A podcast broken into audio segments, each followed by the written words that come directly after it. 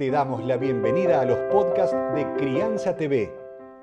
Crianza TV es un canal que tiene la misión de dar conocimiento y crear conciencia.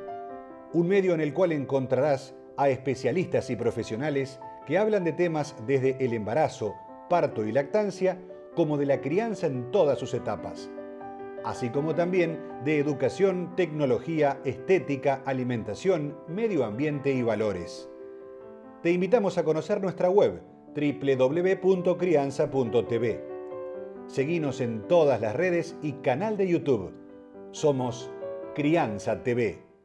Estás empezando con la alimentación complementaria y la opción de papillas no te cierra, pero también está la otra, esta tendencia que se está usando en estos últimos años de darles la comida como más en trozos, te da como cierto miedo. Esto tiene un nombre y Justina Barrio Nuevo te va a contar más detalles. Escúchala. ¿Qué es el BLW? Es una de las grandes preguntas que se hace y se lee constantemente en las redes sociales. Es un método que se empezó a hablar alrededor de hace 15, 17 años. Eh, lo descubrió una partera que lo empezó a practicar con sus propios hijos y el concepto es que se le entrega el alimento en las primeras comidas sólido directamente, o sea, no, no pasar por la etapa papillas.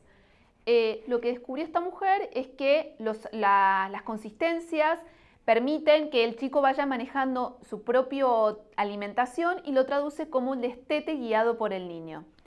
Eh, la comunidad científica fue como un poco en ataque de esta situación y empezaron a estudiar a ver qué era tanto de lo que se estaba hablando de, de por qué dar consistencias no pasando por papillas. Lo que se descubrió es que sí es importante cambiar la consistencia, que es lo que les digo alrededor del noveno mes, no es necesario sí o sí arrancar con el método LW, se puede hacer lo que es mixto, eh, incorporar papillas e ir entregando de a poco variación de consistencias.